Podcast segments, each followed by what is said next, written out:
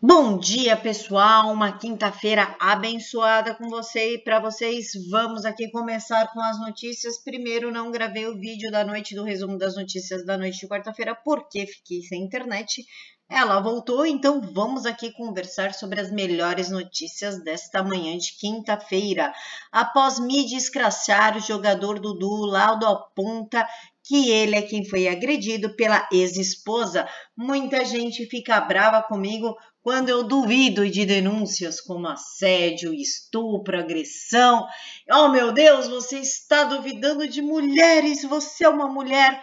Por quê? Por conta disso aqui é possível verificar que no interior da garagem, Malu vem efetuar o movimento com seu braço esquerdo em direção à orelha de Eduardo, o local em que se encontrava naquele instante o telefone celular dele, sendo que neste momento Eduardo vem a se esquivar. Posteriormente, em outro momento, Malu vem a desferir um tapa contra Eduardo, atingindo-o. Eduardo não revida as ações prepertadas por Malu. Por isso que nós temos que tomar cuidado, gente. Mulher não é um ser angelical, é, que, é, que não faz maldades. Não, não é, não é, tá? Inclusive, se vocês pesquisarem sobre mulheres, vocês vão descobrir que elas são as maiores propagadoras de violência contra crianças e idosos. Por isso que eu duvido quando alguém vem, oh meu Deus, fulana foi estuprada. Eu, aham, uh -huh, por causa disso.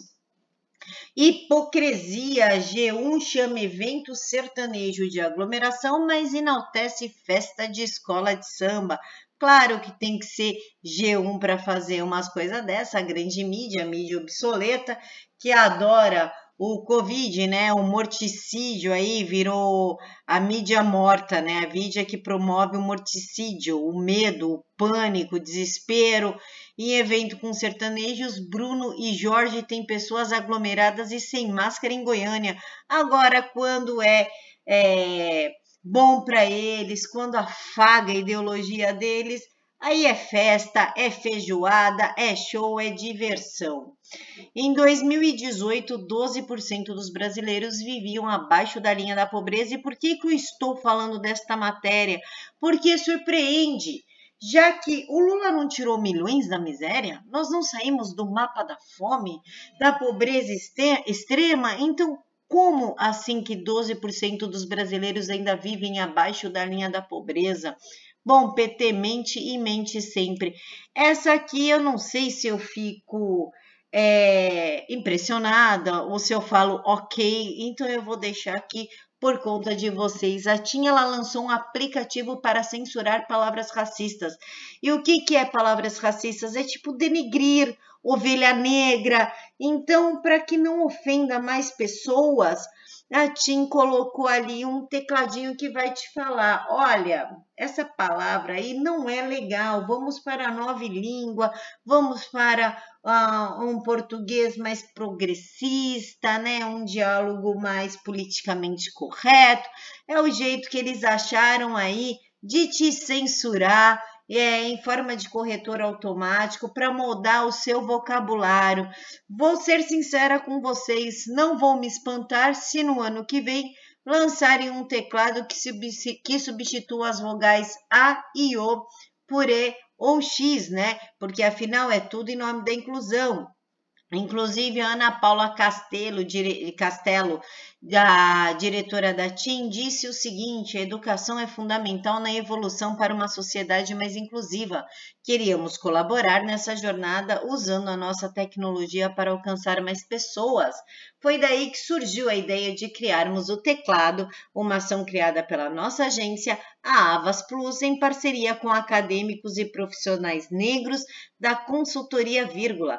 Retirar expressões racistas do nosso vocabulário reforça a empatia, capacidade de se colocar no lugar do outro e construir um futuro sem preconceitos. Está aí uma forma que a Tim achou de mudar o seu vocabulário, tá bom? E aí agrada também a militância esquerdista. Essa eu gostaria de saber a opinião de vocês, deixem aqui para mim nos comentários.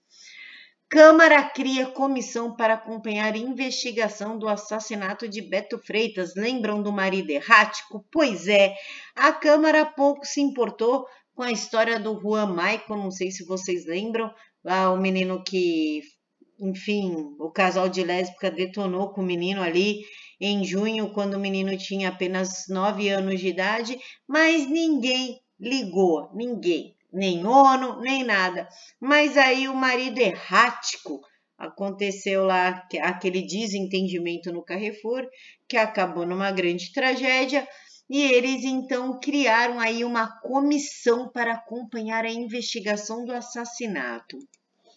Agora vamos falar de China, para quem acha que é bobagem a gente ficar falando da China, que é perda de tempo, que isso, que aquilo tá aqui, ó. China e outros países criam o maior pacto comercial do mundo.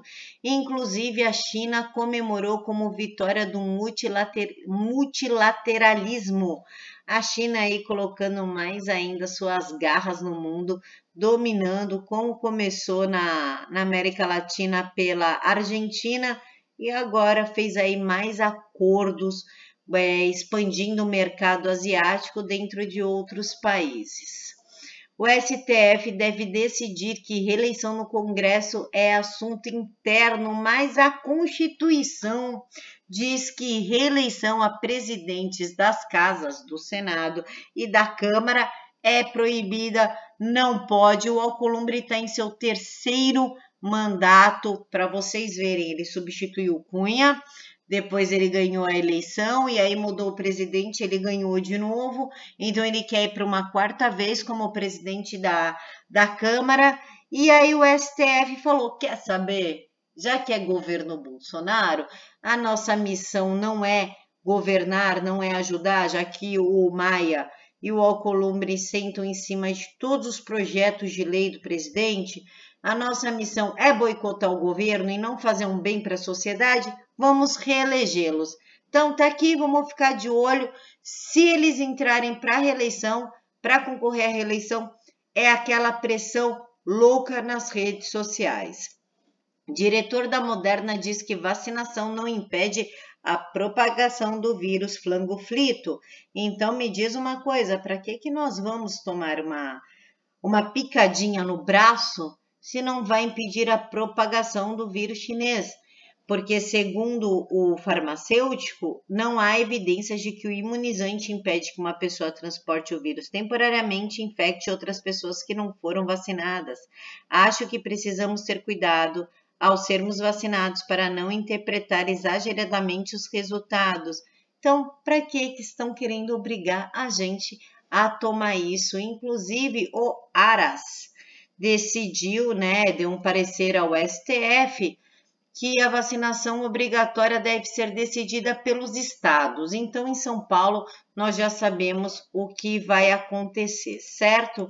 E Senado aprova aumento de penas para fraudes eletrônicas, isso para babaca largar a mão de ser idiota e ficar aplicando golpe pela internet, fraudando, é, chantageando, pedindo dinheiro, invadindo dispositivos. Pronto, o Senado aprovou na quarta-feira o projeto de lei que aumenta apenas para, para quem comete fraudes eletrônicas. E por último, o exército argentino terá cota para travestis e trans. É isso mesmo que vocês ouviram. Um país que as pessoas estão desenterrando carne podre está preocupado com matar o bebê nos úteros de suas mães e cota para travestis e trans. A Argentina trancou todo mundo em casa por oito meses, fez um dos maiores lockdowns do mundo e o que conseguiram? Quase 37 mil mortos e uma taxa de pobreza de quase 41%, um dos piores resultados da história do país. Mas, em meio à crise, o presidente Fernandes teve uma grande ideia cota para travestis e trans no Exército. Segundo o peronista poste de Cristina Kirchner, a medida busca começar a reparar as violações cometidas historicamente contra pessoas travestis, transexuais e transgêneros. Essa é a esquerda. Ela quer a fome, ela quer a morte, ela quer a destruição e ela quer tudo de errado. Bom, é isso, pessoal. Meu beijo no coração de vocês. Até a noite. Fiquem todos com Deus.